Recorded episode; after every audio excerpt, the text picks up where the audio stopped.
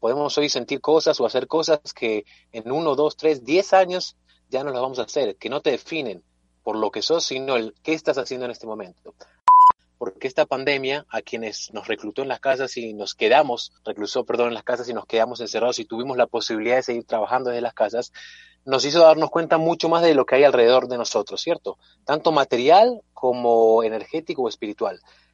Existe un silencio que tiene que ver con el introspectivo, el verse a sí mismo, el otro que tiene que ver con el expresivo, es decir, que el que calla otorga, por ejemplo, ¿cierto? El mismo silencio está diciendo algo, y aquel contemplativo. No lo logramos porque creemos que si no estamos frente al celular o frente al computador o siempre produciendo, produciendo, estamos realmente perdiendo el tiempo. Cuando no entendemos que en realidad el tiempo no se pierde ni se gana, el tiempo está ahí, no se inmuta, somos nosotros los que lo atravesamos. Bienvenidos a Maca Podcast. Aquí encontrarás información innovadora y auténtica sobre salud, emprendimiento, hijos, educación, pareja, nutrición, bienestar y demás retos que las familias deben afrontar diariamente. Maca significa dar. Somos Leonardo Lara y Catalina Aristizábal. De, familias, para, familias.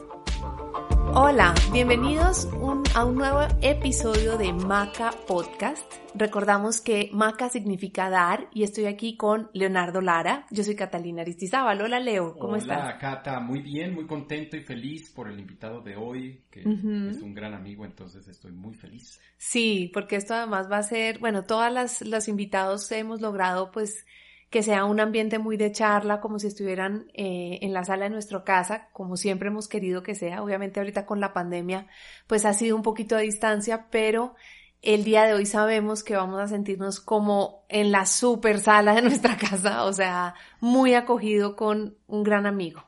Cuéntanos quién tenemos de invitado y quién tenemos en la línea. Así es, pues hoy tenemos a un amigo que se llama Mijael Lager. Él es nacido en Israel, pero realmente criado en Argentina y es más bien como un eh, miembro del mundo porque ha vivido en Canadá y en muchísimos lugares de este planeta. Pero es ex rabino, es politólogo con especialización en comunicación política e institucional, es asesor en estrategias de acceso a mercados en la alcaldía de Medellín, es empresario, es esposo, es papá de Emma y es nuestro amigo. Bienvenido, Mijael. Hola, Mijael. Hola, Cata. Hola, Leo. ¿Cómo están? Muy Felices bien. de tenerte acá. Felices. Leo, te faltó decir que es ciudadano del mundo, pero que tenemos ahorita la fortuna de tenerlo viviendo en Medellín, ¿no? Así es, así es, viviendo en Medellín. Correcto, sí, señores. Oh, Viviendo pues- aquí hace ya siete años. Siete años viviendo en Medellín, wow. Bueno, pero eh, nos pasa, eh, aunque pues yo soy un poquito más de acá, aunque no soy nacida en Medellín, pero pasa que, que llegas a vivir a Medellín y de verdad te enamoras de, de Medellín como ciudad, como clima, como con las personas. eh, y creo que a ti te ha pasado lo mismo. Bueno, llevamos casi el mismo tiempo viviendo en Medellín. Prácticamente el mismo tiempo viviendo en Medellín. Qué emoción. Ay, Bueno, Mijael, pues estamos muy contentos de que estás aquí en Maca Podcast. Y bueno, pues siempre empezamos eh, con una pregunta que puede ser muy simple, pero no es sencilla. y la pregunta que te queremos hacer es, bueno, ¿quién es Mijael Lacher? Uy, tenías razón, Cata. No es sencilla, parece, pero no es. ¿Quién es Mijael Lager? Mijael Lager es una persona a la cual le encanta aprender, escuchar, eh, también emitir opinión y cada día crecer y darlo, dar lo mejor de, de- de sí mismo para, para sí mismo y para los demás y para la sociedad en la que vive. Ese sería un resumen de quién soy.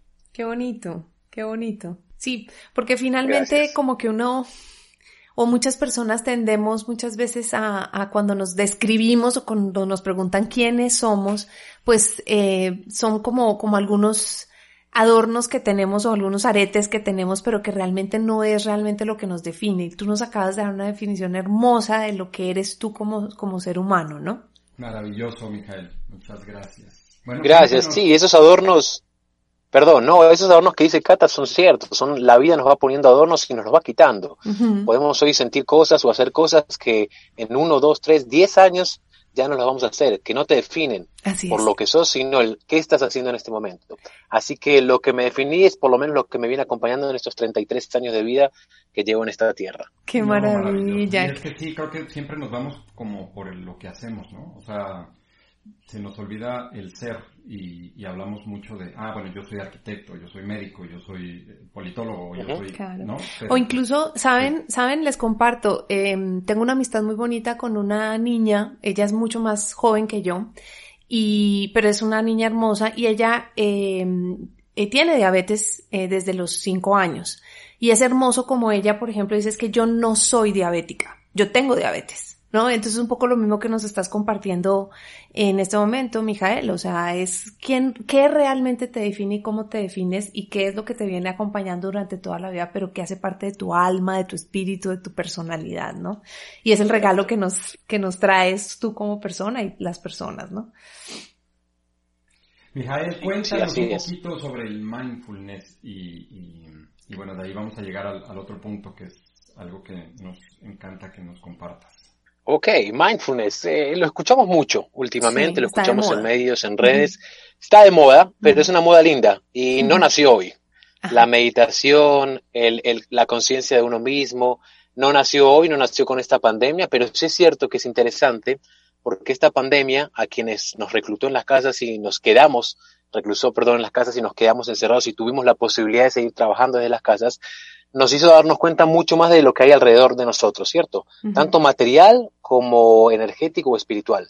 El mindfulness termina siendo una suerte de eh, forma de vida o actividad mediante la cual podemos lograr nuestros objetivos, sean los que fueren, de una manera eh, más consciente, de una manera más inteligente y más eh, equilibrada con el medio ambiente y con la sociedad en la que vivimos. No se trata de hacerlo todo, conseguirlo todo, sin importar el precio. Aquí el costo y el precio importan porque es finalmente la comunidad, la sociedad en la que vivimos. El mindfulness termina siendo entonces una suerte de meditación, una suerte de forma de ver la vida, como decías Cata, de, en mi caso y en el de muchos otros, creo, cómo abocarse a conocerse para poder dar más hacia uno y hacia los demás. Es estar aquí y ahora, ¿no? estar presente. Exactamente, sí, señor. Y, y, y, bueno, eh, pues tú tienes un, un, un background como rabino, eh, pues yo creo que es que desde, desde tiempos de la Biblia y todo nos habla, se habla de mindfulness, ¿no? Claro que sí, claro que sí. Cuando vea, cuando se habla de los rezos, uh, estamos hablando hace más de 3.000 años fácilmente, en la época del rey David siglo uh más o menos. Cuando se hablaban de rezos, no existía el, rezo escrito como lo conocemos hoy, o el sacerdote liderando un sermón o una prédica donde todos eh, seguimos y, respondemos amén. Eso viene más adelante. Estamos hablando de momentos y situaciones donde tanto los sacerdotes como los feligreses iban, en este caso, en el ejemplo que doy, hacia Jerusalén, para poder conectarse eh, con Dios. Ahora, esto no se trata de religión ni, ni de, creer o no creer en Dios. Esto se trata de ir más allá, trascender lo corporal y eh, sumergirse en otro nivel que puede llamarse espiritual, algunos lo llaman religiosos, otros lo llaman, eh, en fin, mindfulness. Entonces fíjense que estamos hablando del mismo idioma, simplemente que le ponemos adornos, como decías, diferentes. Pero esto es ancestral. En el occidente, lamentablemente, llega tarde, llegan los últimos mindfulness, se empieza a hablar en la década del 70 y 80 en el occidente, en el mundo, pero últimamente, en los últimos 5 o 6 años, ha recobrado por, los por las redes sociales y los medios de comunicación una fuerza impresionante. Eh, y, y, hay que transformarlo y hay que usarlo al favor, a favor de la sociedad, a favor de nosotros. Entonces, invito a lo largo de esta charla, vamos a hablar un poquito de un concepto que tiene que ver con el mindfulness, muy importante. eh, y no me quiero adelantar, pero tiene que ver con esto, con ser consciente, con meditar. Y a veces uno cree que no tiene el tiempo. Y créanme que si uno para, si uno para, se da cuenta que tiene más tiempo de lo que pensaba. Cuesta, pero se puede. Claro. Oye, Mijalia, ¿qué crees tú que se deba que en los últimos años se ha, se ha vuelto pues de moda, se ha vuelto algo que la gente como que voltea a ver, eh, dices tú, bueno, llegó tarde a Occidente, pero ¿por qué en los últimos años crees tú que se ha intensificado tanto como el concepto y que la gente como que se conecta, como que logra esa conexión de, bueno, bueno, listo, venga, yo a ver cómo es este tema de la, de la atención plena y todo esto que me están diciendo? ¿Por qué crees que está pasando ahorita? Creo que tiene que ver un poco como en respuesta a, es una contradicción en sí misma la respuesta, porque nace con algo que queremos un poquito, no eliminar, pero pararle, ponerle el freno, que es el consumo constante, el consumismo. Eh, no estamos hablando, Sigmund Bauman, un gran sociólogo que murió hace no mucho, gran pensador, hablaba de la sociedad moderna, de la sociedad líquida, nos decía que estamos en una sociedad no de consumo, porque el consumo siempre lo tuvimos como seres humanos, consumimos aire, consumimos alimentos, ¿cierto? Etcétera, etcétera. Pero el consumismo es esta cultura del consumo, del cambiar cada seis meses un celular, del cambiar el carro cada un año, del comprarse la ropa rápido, la, la, moda express, como le dicen. Y el mindfulness entra dentro de este tema de consumo, pero creo que cogió por sorpresa a aquellos que lo cogieron como un tema de consumo más como algo que hay que hacer, ¿cierto? Ese, ese checklist de las cosas que tenemos que hacer en la vida, que comprar, que tener, que adquirir.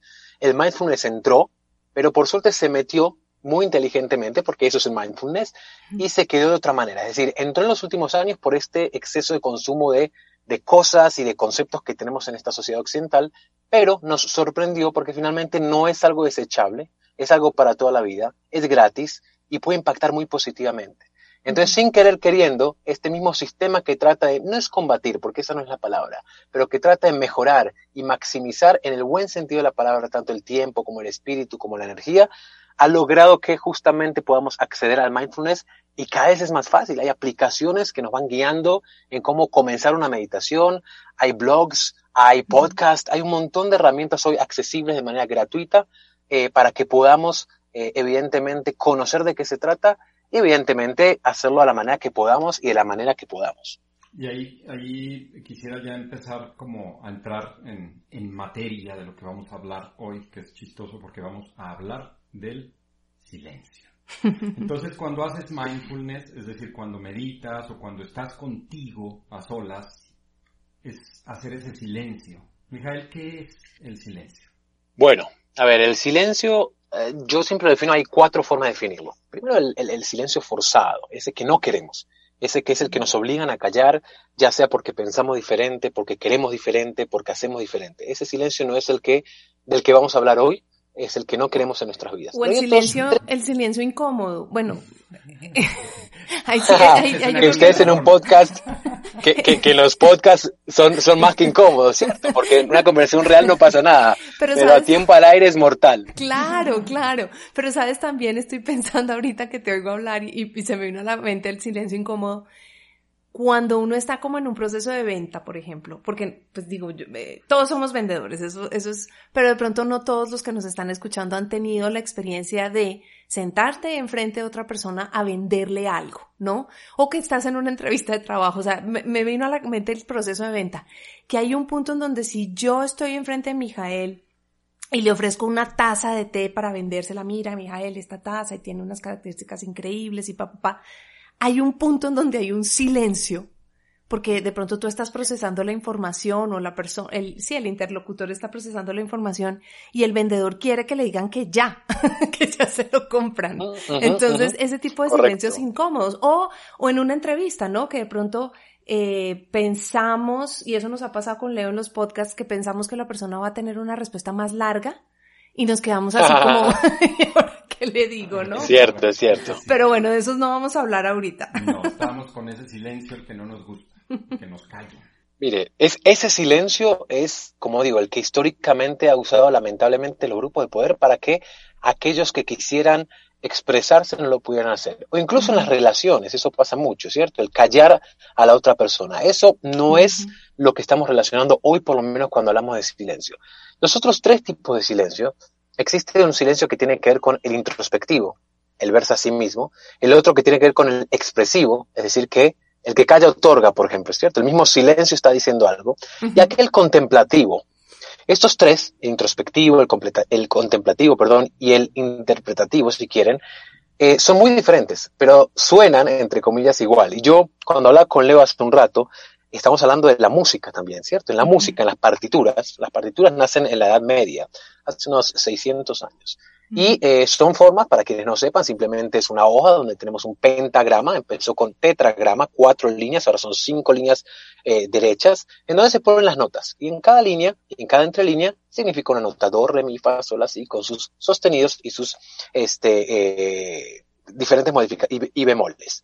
Ahora, uno pregunta, bueno, Miguel, ¿qué tiene que ver con el silencio, lo que estás hablando? Si la música es puro, pura música, puro sonido. bueno, el silencio se escribe. El silencio es la nota no ejecutada. Y esto quiere decir que se escribe y que está presente en la partitura. Y uso siempre esto de puntapié porque les comento que cuando hablo del silencio es que el silencio está presente. Y el silencio tiene una función en la música y tiene una función en nuestra vida.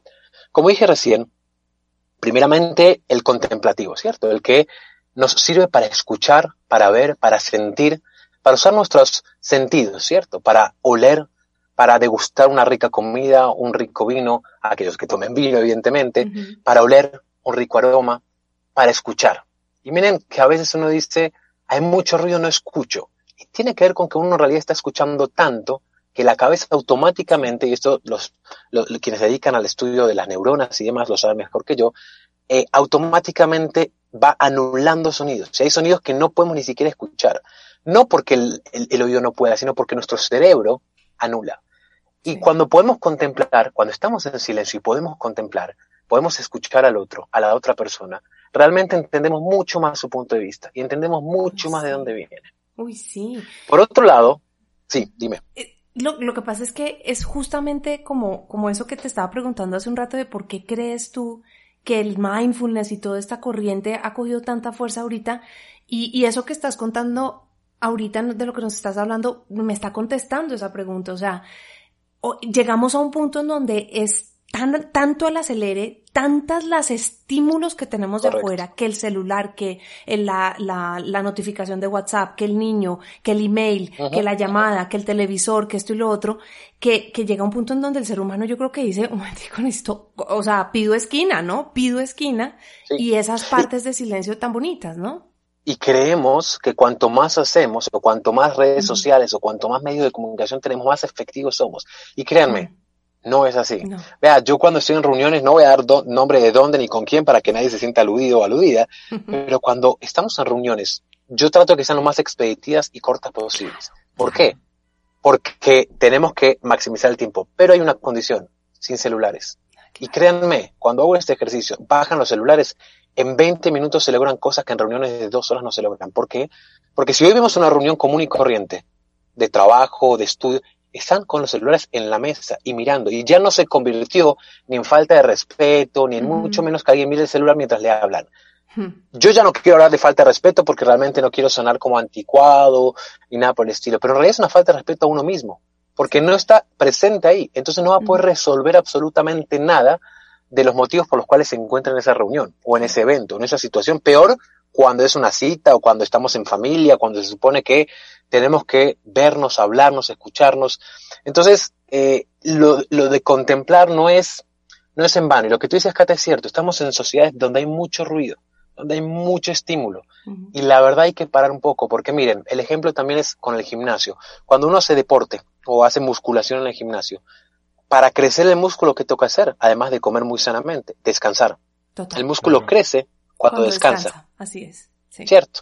Nosotros es lo mismo, nosotros nuestro corazón, nuestro cerebro, nuestro espíritu entiende y crece cuando se calma, cuando escucha, cuando recibe más que cuando habla constantemente.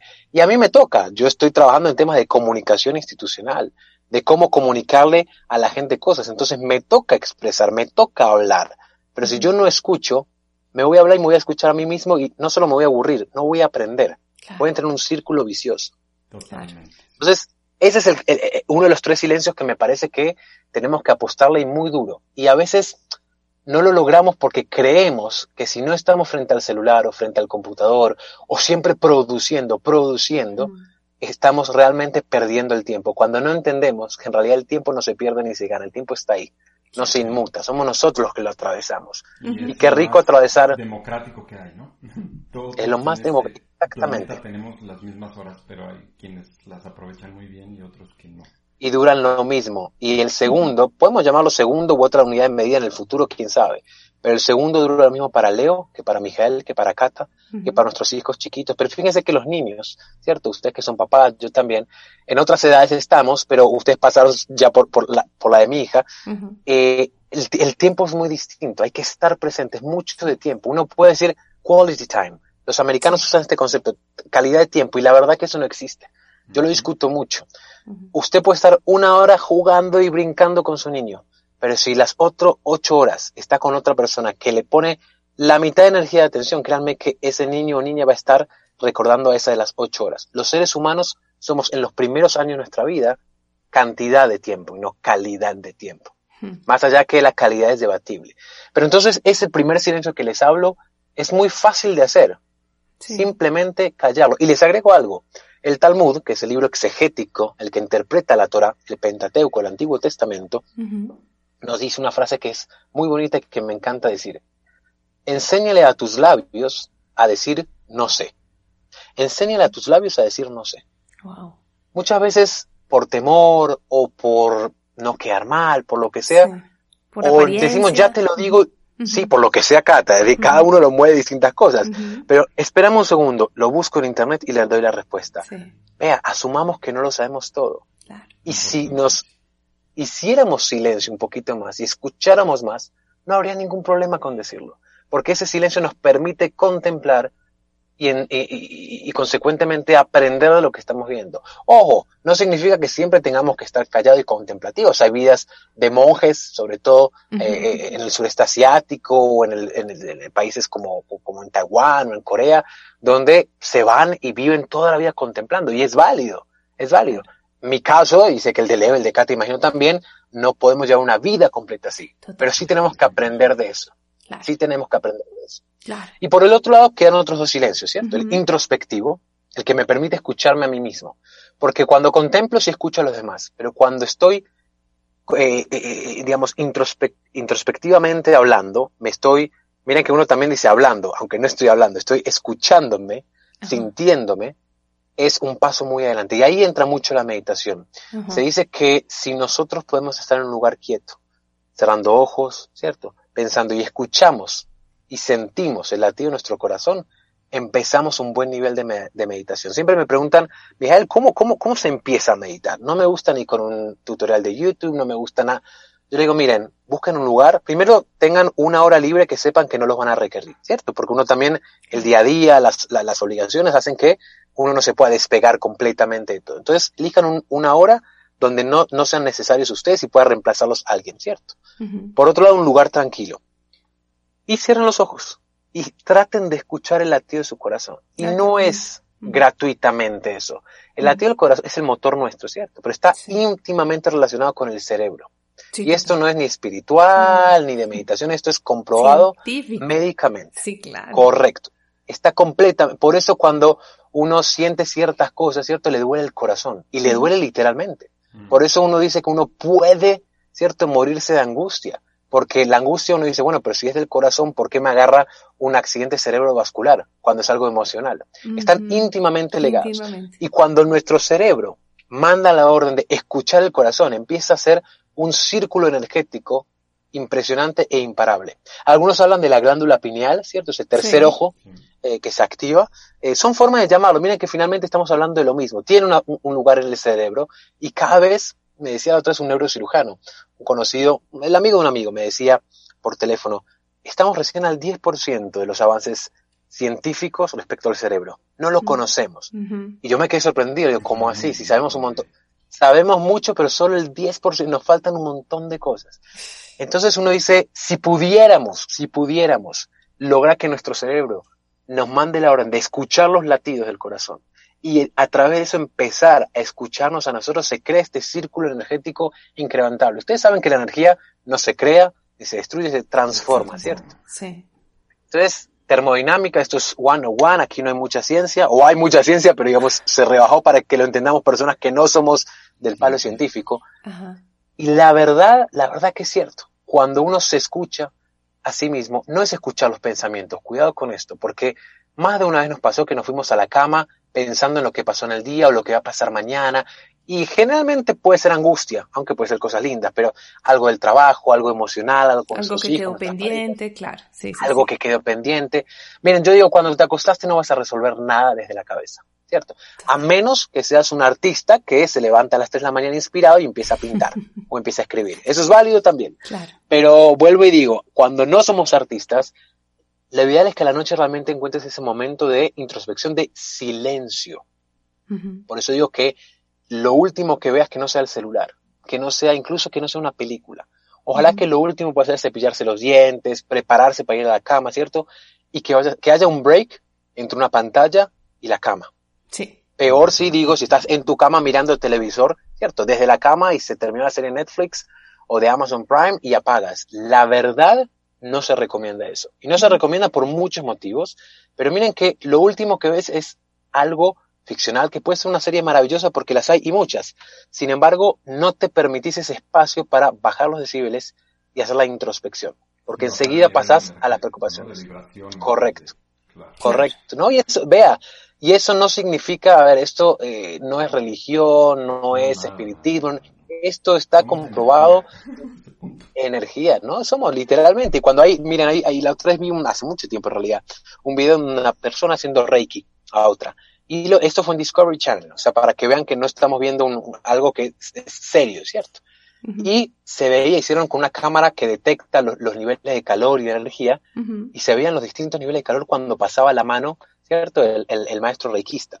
Entonces, finalmente, es, ese es el silencio que yo más recomiendo y es el que más difícil es, ¿cierto? Claro. Y el expresivo. Sí.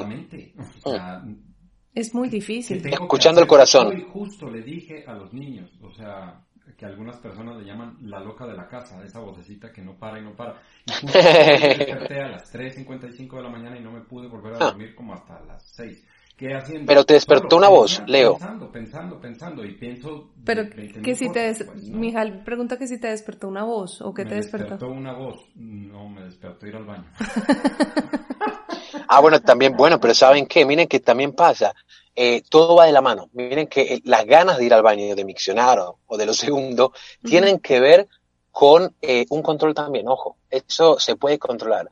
No es fácil, no es de un día para el otro, pero tiene que ver con escuchar al corazón y al cerebro. Me preguntaste cómo hacer, yo no tengo la fórmula. Lo que sí empiezo diciendo es escuchemos al corazón. Y no estoy hablando de los sentimientos y siendo un romántico empedernido, que escuchemos lo que el corazón... No, no, no, no, no, En realidad escuchemos el latido. Escuchemos el latido. Realmente que sí. Y, y, finalmente tenemos otro silencio, ¿cierto? Que es el silencio eh, expresivo, que es el silencio que el que calla otorga, ¿cierto? Sí. Ese silencio que nos deja pensando, o por lo menos a la otra persona, persona deja pensando. Lo que sea Cata, el vendedor que precisa que enseguida le digan, y es verdad, porque el vendedor necesita respuesta inmediata o por lo menos concreta.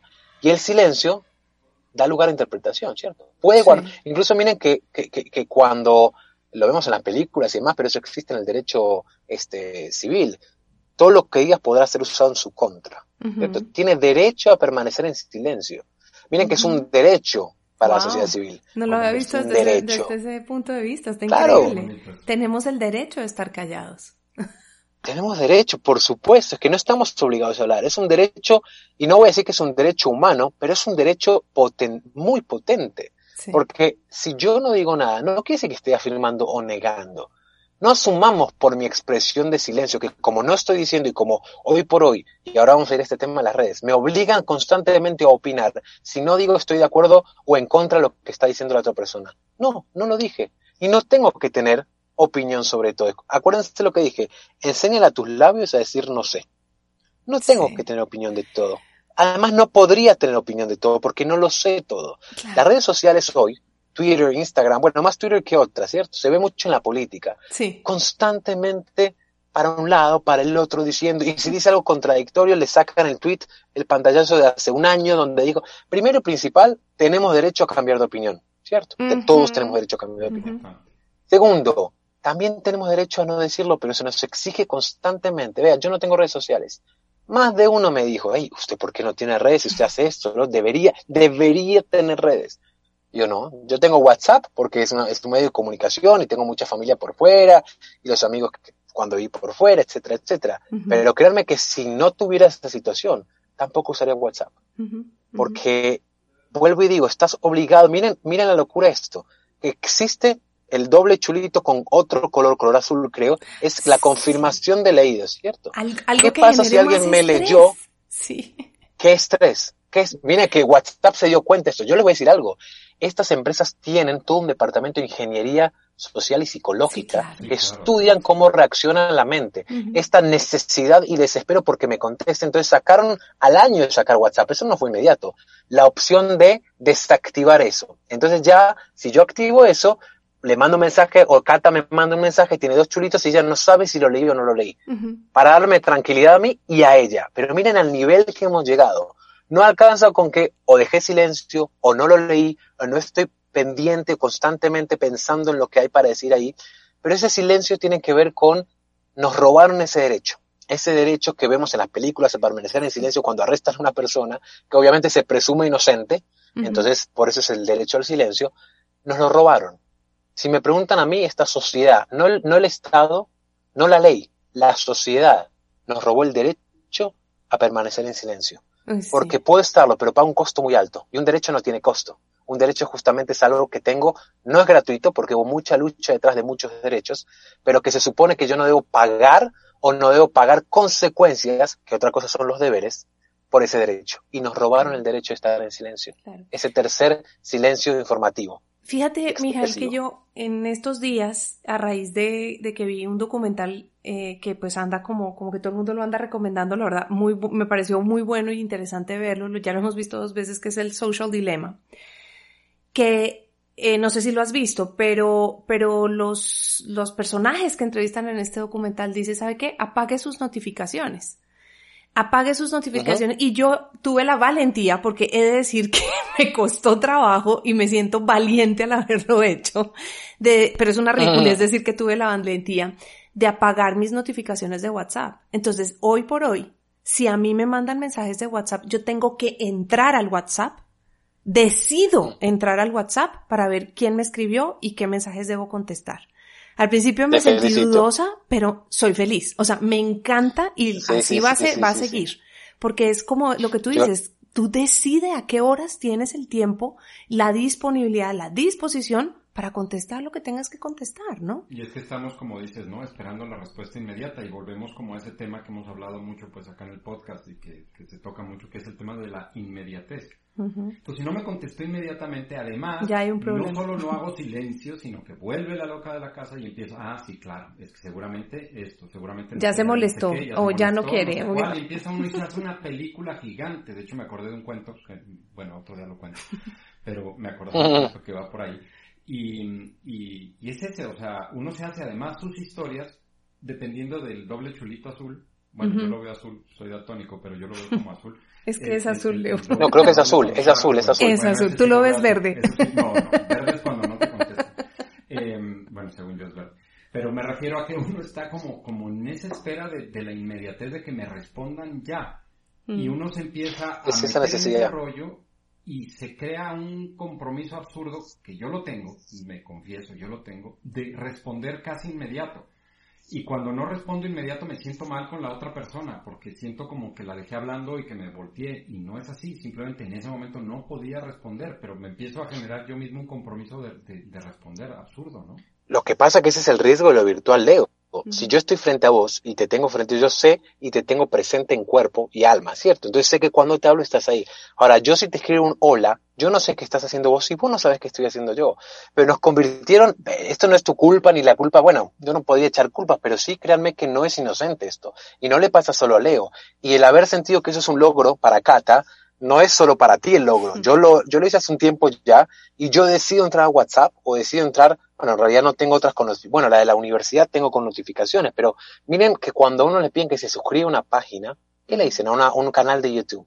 Activa las notificaciones. Miren que es un, como un requisito que te piden los influencers. Claro, es que esa, bueno, porque cuando se convierte, entonces que tu atención se convierte en el consumo de ellos, porque ustedes saben que lo que se venden son los datos. Uno vende datos, ¿cierto? Eso es lo que Facebook hace plata con advertising, pero mucha más plata hace con las publicidades, mucha más plata hace vendiendo los datos.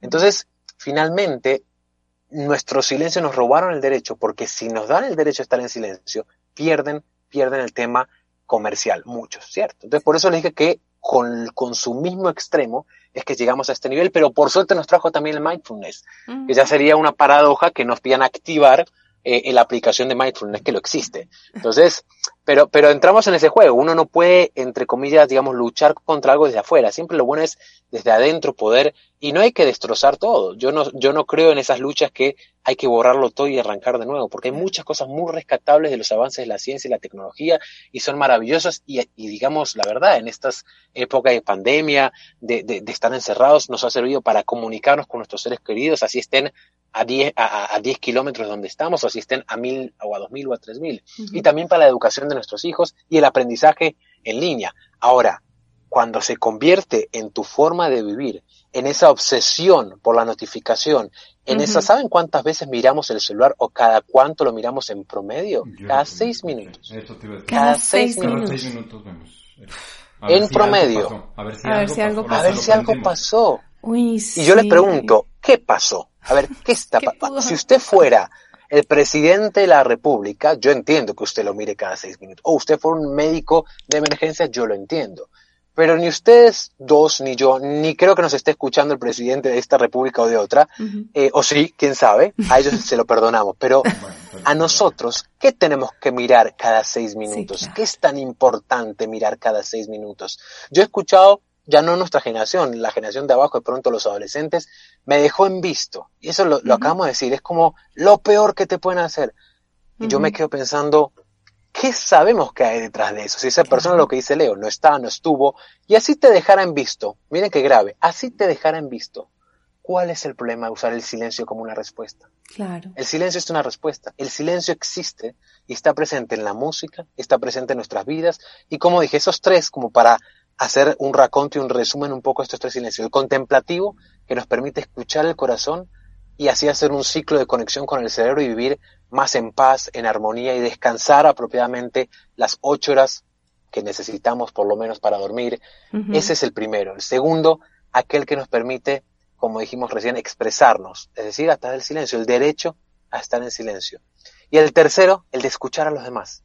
Eso nos permite también darle el espacio al otro, a la otra persona, para que pueda también expresarse y sentir que no tiene que estar ni a la defensiva, ni uno todo el tiempo opinando de absolutamente todo. Es sano no tener opinión sobre cosas. Ojo, ¿eh? Muchas veces nos enseñaron en el colegio que tenemos de todo que estar informados y ser enciclopedistas y saber esto y lo otro. Sí. Y no, no, no tenemos por qué opinar sobre algo y no está mal. Ahora, evidentemente hay cuestiones en la vida que nos ponen en un dilema donde tenemos que tomar decisiones y se basan uh -huh. en lo que sabemos y en nuestras opiniones. Pero no estoy hablando de eso, estoy hablando de las cosas del día a día. No siempre hay que tener una opinión, no siempre hay que hablar y el silencio a veces puede ser nuestro mejor aliado. No siempre hay que estar informados de todo, eso me encanta, ¿no? Mijael, de ahí hablando pues también, y como ahorita lo acaba de decir Cata, hay que estar informados de todo, pero yo he sido como un, un, una persona que se divorció de las noticias hace, hace ya varios años. Uh -huh. E hice silencio ahí y he sido criticado por amigos, familia y todo, que yo tengo que estar informado, que necesito estar informado. Y yo tomé la decisión de hacer silencio porque ya no confío en los medios de comunicación, pues perdón, o tristemente, no de todos pues, pero de, de, de muchos. Y, y creo que me afectan más las noticias que lo que puedo tener de beneficios de estar informado. Entonces, ¿qué opinas de eso? Pero es muy sano, Leo, es muy sano porque vivimos en época de mucha incertidumbre y lo peor que le puedes hacer a la incertidumbre es empezar a informarte y sobreinformarte. Miren sí. esta pandemia lo que pasó. Pasamos por que el tapabocas era bueno, que el tapabocas era malo, que sí se contagiaba por aire, que no se contagiaba por aire, que los menores sí, que los menores no.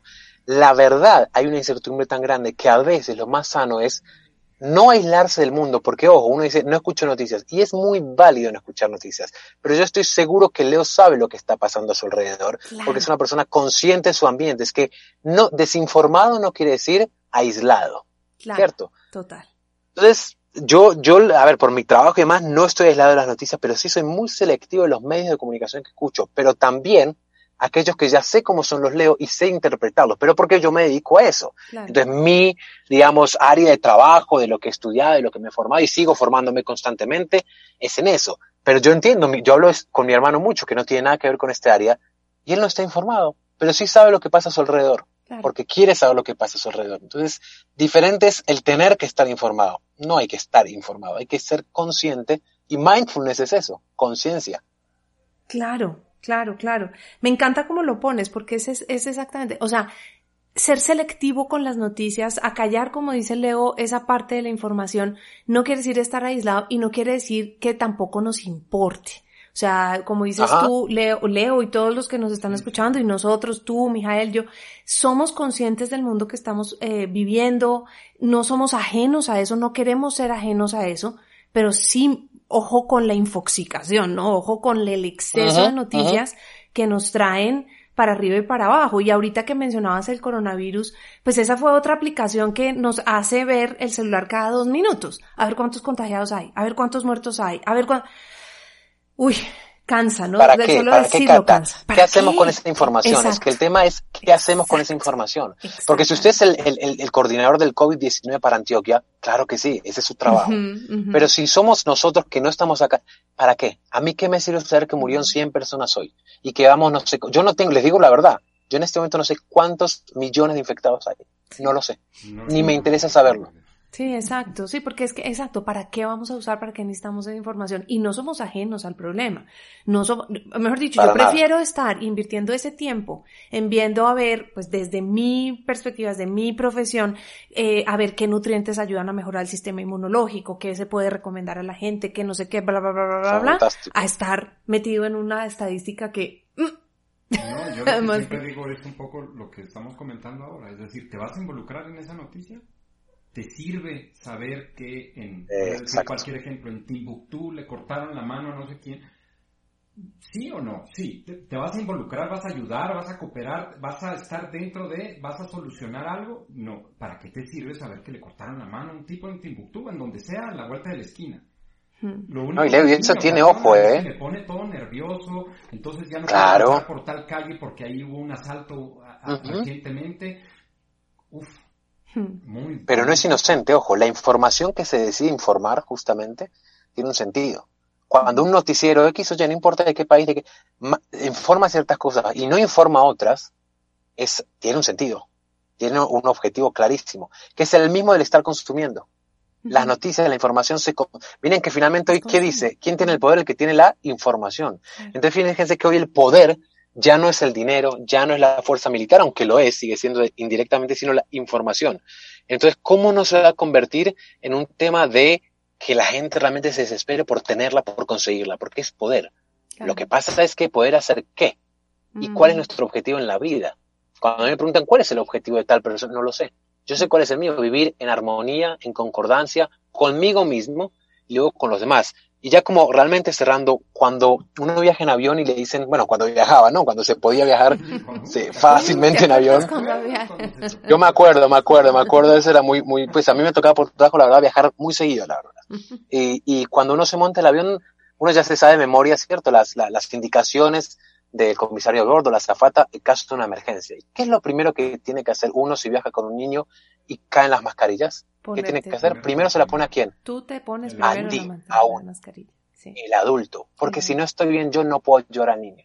Entonces miren que eh, esto tiene que ver no con un egoísmo en absoluto, al revés es todo lo contrario. Yo cuando soy más dadivoso y más generoso es cuanto más me tengo que preocupar por estar bien yo porque soy el primer aportante a esa generosidad.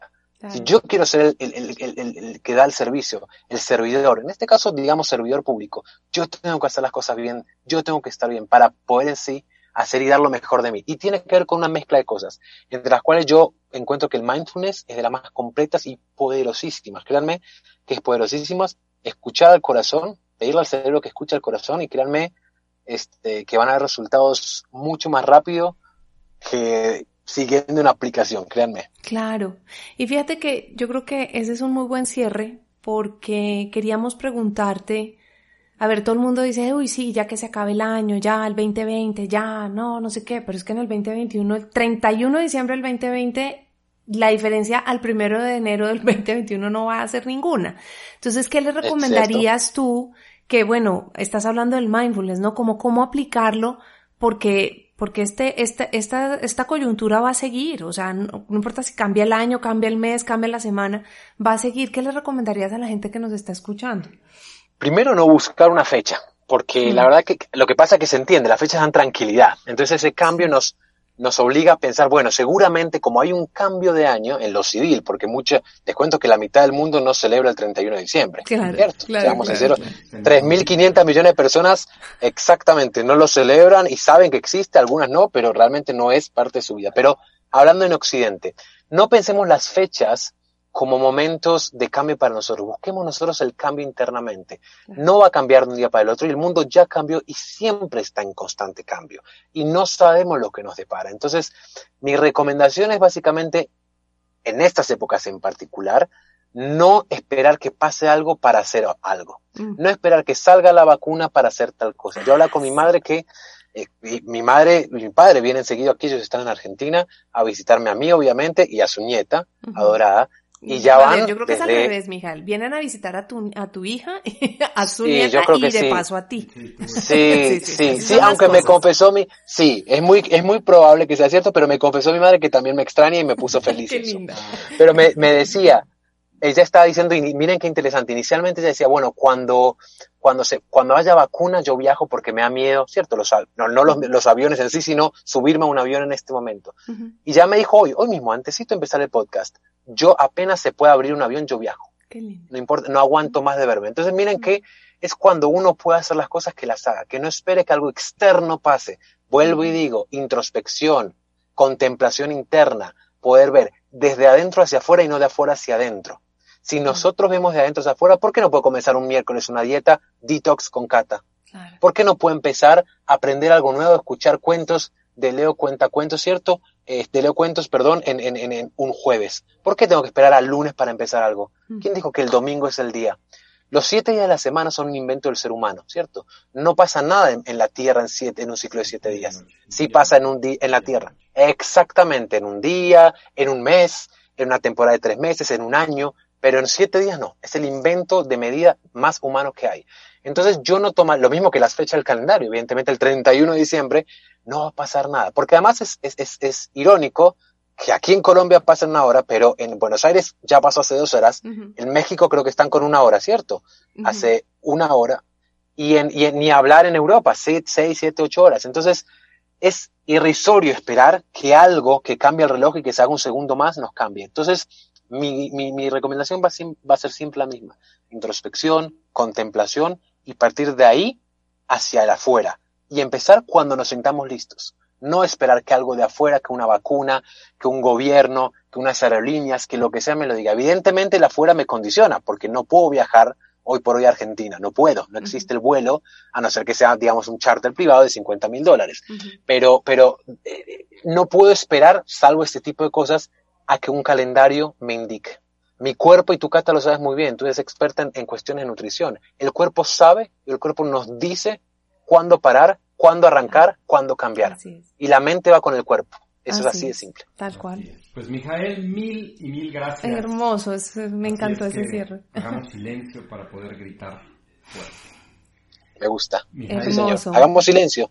Hagamos silencio. Mijael, mil y mil gracias. Muchas gracias por estar en Maca, Mijael. Lo disfrutamos muchísimo, nos podríamos seguir eh, muchos, muchas horas más y ojalá pronto podamos verte personalmente y poder seguir tertuleando, que es un placer y un deleite poder hacerlo contigo. Muchas gracias. Lo mismo digo, Cata, Leo. Muchas gracias a ustedes y mucha suerte en todas las cosas hermosas que ustedes emprenden en sus vidas. Muchas, Muchas gracias. Y bueno, a ti que te quedaste hasta el final de este programa, recuerda que Maca significa dar, porque dar Es nuestra pasión. Muchas gracias. Ah, bueno, no, y la verdad me encanta ustedes cómo conducen. Pues se nota que son esposos. Eso no tiene nada que ver porque hay muchos esposos que no lo pueden. Sí, no, es verdad, es verdad. Bueno, pero, pero no, no, pero el concepto que yo tengo de pareja, yo tengo una relación así, de comunicación y de poder quererse y hablarse. Así que bueno.